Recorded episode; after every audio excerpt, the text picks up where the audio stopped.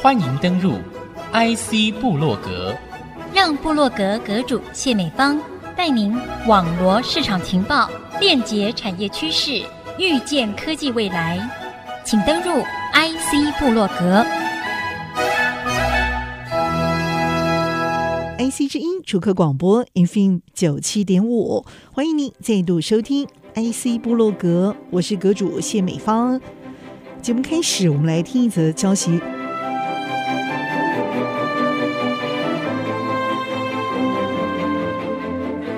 讲到智慧医疗这个观念，我们可以用行动装置，怎么把健康的数据随身带着走这样的一个概念绑在一起。其实，透过佩戴智慧型手表，就可以记录像是心跳或是消耗卡路里等健康的资讯。而有些穿戴式的商品，甚至还能够测量血压、睡眠这些进一步的资料状态，等于说是拥有了一个专属的医疗助理，可以帮助我们每天记录、了解身体的状况。其实这些都是无法单纯用手机就能够执行的功能，而智慧型手表就可以随身把健康资讯每天带着走。不过，智慧型手表毕竟不是专业的医疗器材，测量数据甚至会出现落差。但是，作为健康资讯的参考，而不是运用在专业医疗目的上，这个方向确实值得国内的医疗器材厂商重视参考的资讯。这样的一个穿戴式装置，其实在三年前疫情刚发生时就已经使用在卫福部部桃医院。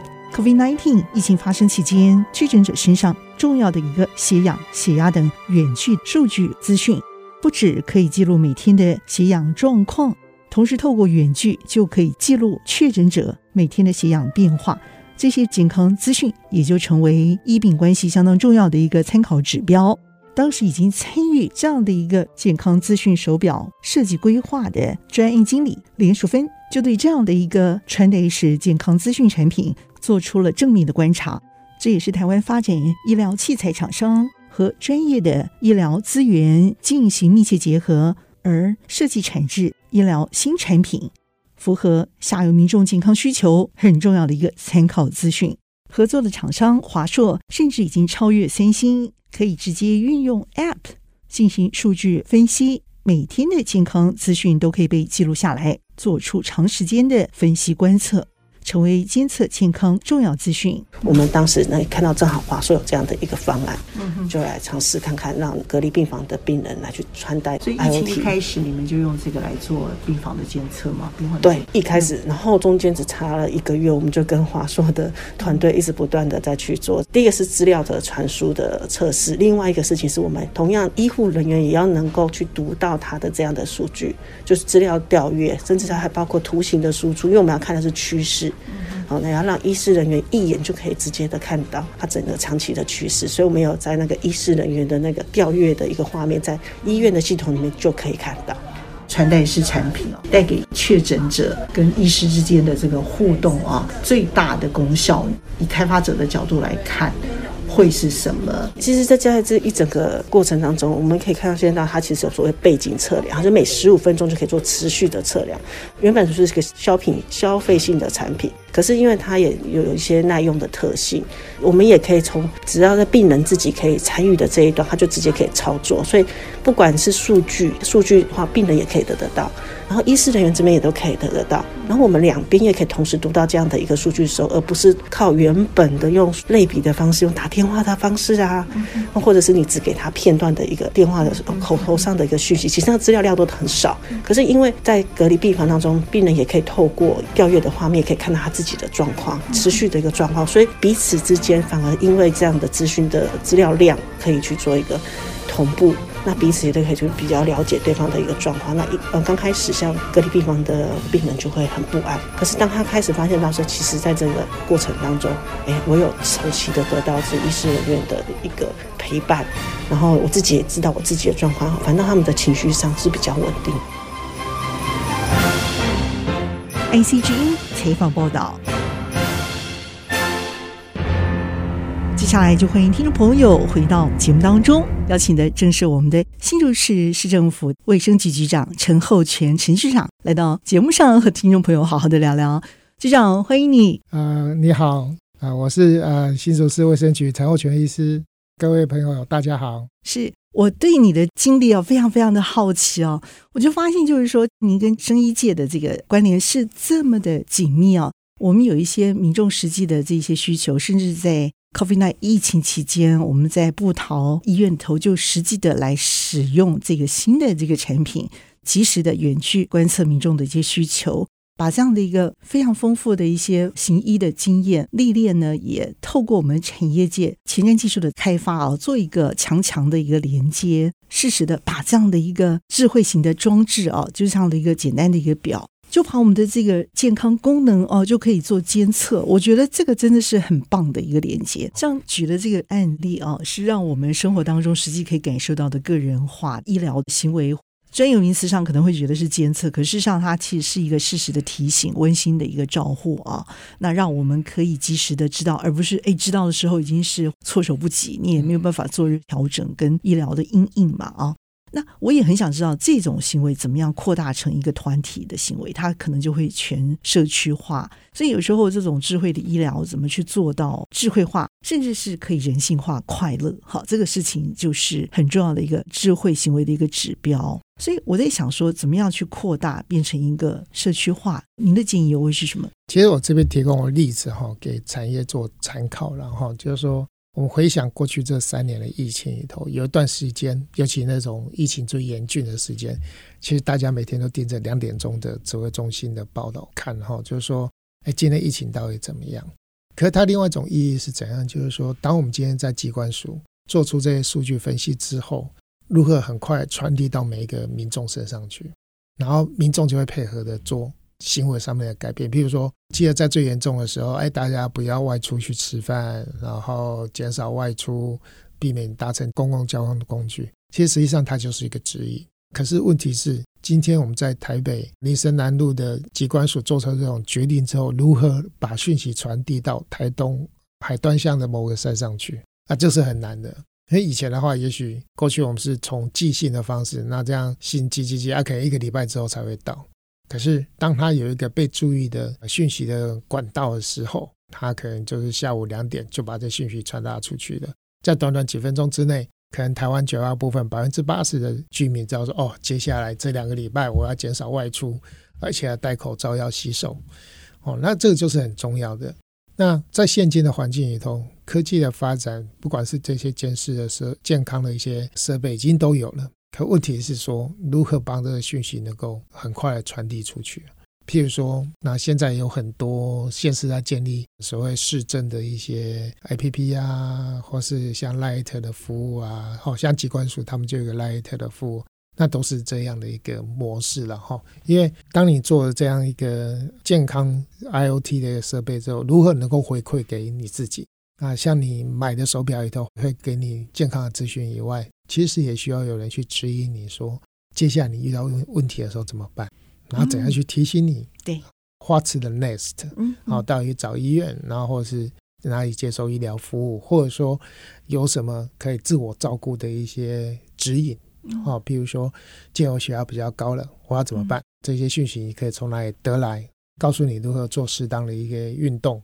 告诉你要去做讯息，或者是天气变冷了，做怎样的防护，减少。并发脑血管的一些疾病，这个都是讯息的传递是很重要的哈。所以现在我们在打造智慧健康的话，就是如何去打造这样一个讯息传播的一个媒介和管道。除了最前端鼓励大家去使用这些设备以外，嗯，可是使用了设备之后，如何适当的回馈？哦，当你没有回馈的话，这种行为就很不容易维持下去了。就像说，大概五年前那时候有一家公司叫 Fitbit。后来被并购，啊，被 Google 并购。那可是 Fitbit，他在早期的时候，他曾经做过他使用者的行为的分析。他发现说，即便他那时候最新最流行的 Fitbit 手表，平均的使用者穿戴的时间不超过三个月。啊，就是因为早期的话，大概就是说很纯粹，你只是看可能是第一代吧，对，你只能看手表上面的讯息，所以没有相关的一些回馈。嗯。他之后才出来跟手机连在一起，对，可以收发 email、line 这些。对，对，嗯、那可是刚开始的话，它只有纯粹生意资讯，那你回馈就很少。那回馈很少的时候，你这个行为就很难维持。就是刚开始你买的时候很兴奋，你跟你的朋友说啊，我有一个最新的手表可以量心跳，因为那时候早期大概就有量心跳的功能。嗯，哦，可是很快你就会觉得很无聊，很 boring。那你就会放弃了。当然，最后你就是把它丢到家里，不去用它。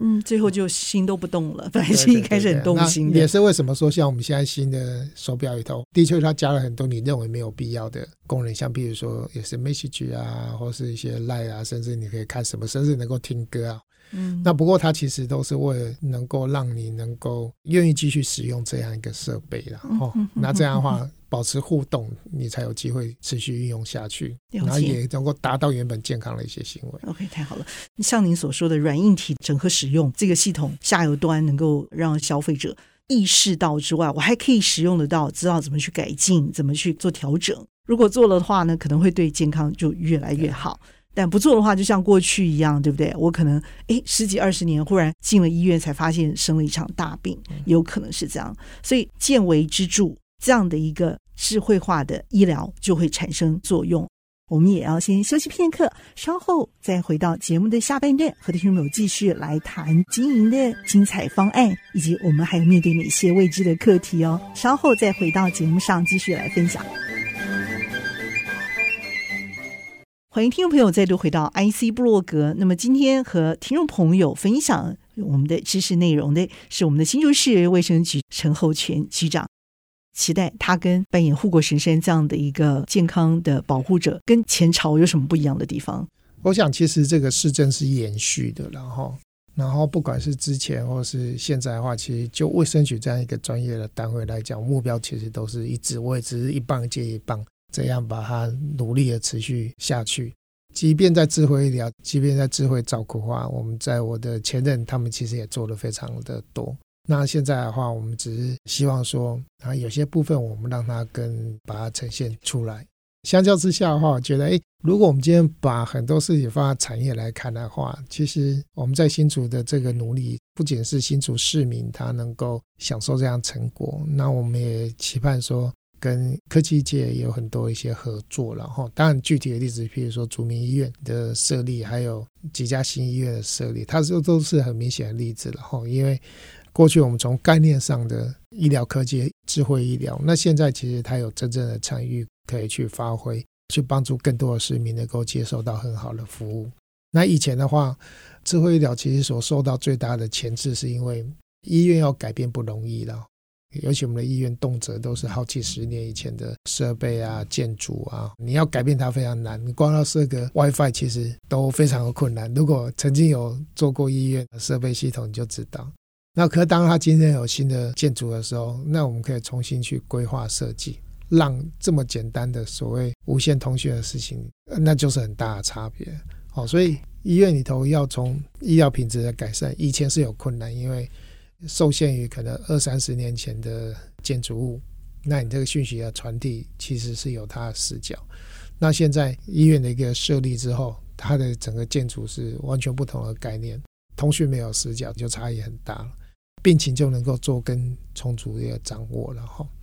在另外一方面的话，就是我们对市民健康的照护，就是哎，我们可以利用智慧医疗跟科技业的合作的话，我们可以提供更充分的讯息给新竹的市民和大众，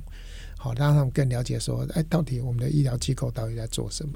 到底现在市政府有提供什么好的一些健康的一些方案，然后市民可以享用。那我们欢迎大家多多来享用，因为你有享用，代表说你注重健康，愿意让市政府来帮忙一把。在新竹这边有很多的科技业，那我们也知道说啊，护国神山啊，或者是这些全世界前面很强的一些厂商，我是也很希望说这些业界能够一起来投入，然后因为并不是叫你经费投入到市民身上，而是说哎，你可以对你的员工投入更多的经费。照顾他的健康，除了像啊、一般的啊、员工的健康检查以外，实际上也还有很多事情可以做，好让你的，譬如说年轻的女性朋友们，然后你可以支持他，让他有一个很友善的一个生育的一个环境，哦，那这其实都是在企业比政府更容易做到的地方，因为你要照顾的员工其实是非常清楚的一群人。像政府的话，我们当然是对一般的市民。哦，那经费很有限的情况之下，其实我们能做的还是非常杯水车薪的哈。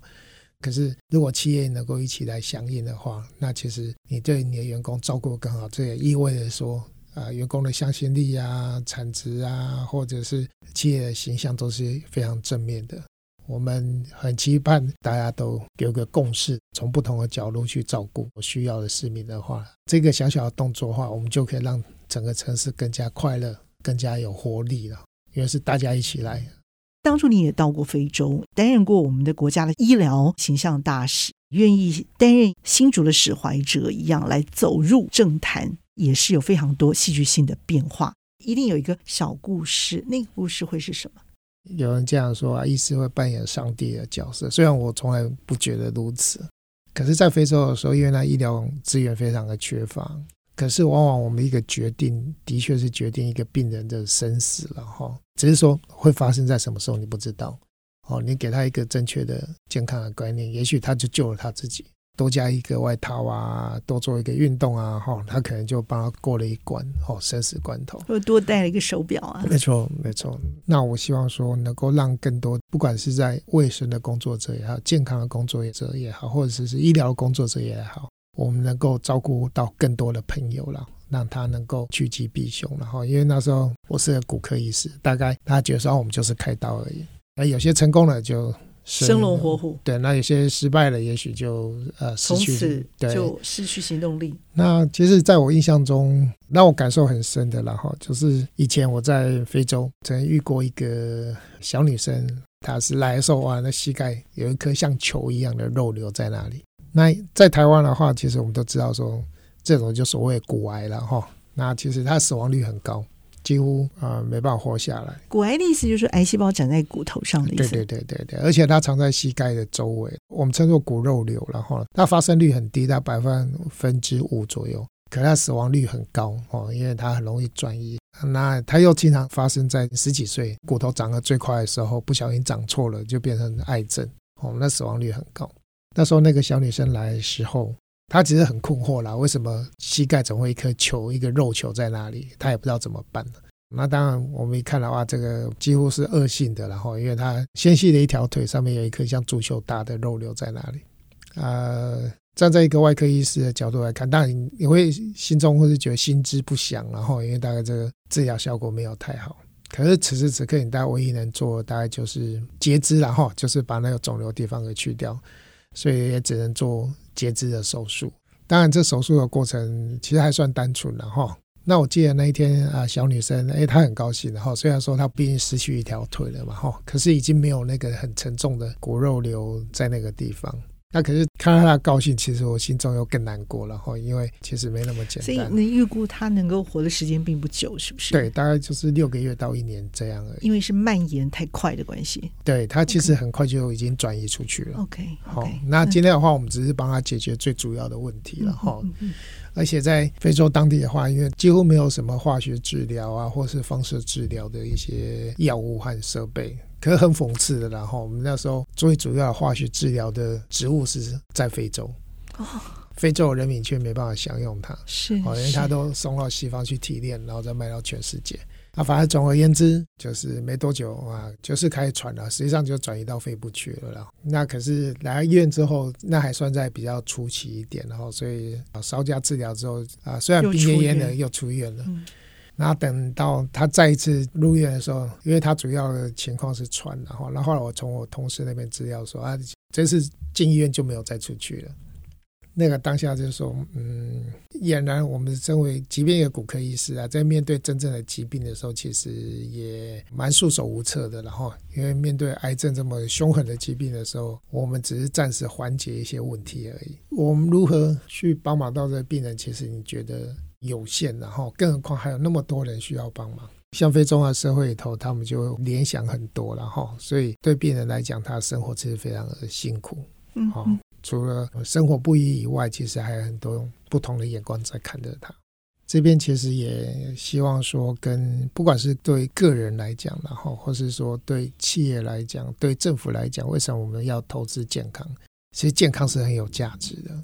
年华老去，年老的时候，当然健康很重要。可是我们对这些年轻人，或是我们现在在主科里面很辛苦工作的这些工程师们，嗯，健康是非常重要的。你有健康，当然你就讲的比较产业的话，叫做有产值。然后，嗯，可当你不健康的时候，这个损失不是只有你个人，还包括也许你的公司、你的家人，还有我们整个社会。所以也值得说大家去重视它和投资它。可很不幸的。只有人在不健康的时候才认为它有价值，绝大部分健康的人都觉得那那没有什么啊哈，我不在意啊哈，我觉得不重要啊哈。所以维持健康是一个平常就要投资，是它也是一个有价的一个产值，嗯、要用的时候就会知道它的珍贵性，所以我们平常就要来做好，没错，打造好。当它失去的时候，你就发现它的代价是非常高的。可是台湾我们是有机会的嘛哈，因为我们有科技。啊，一方面的话，我们希望新竹是更加有活力、更加健康；一方面的话，当然也希望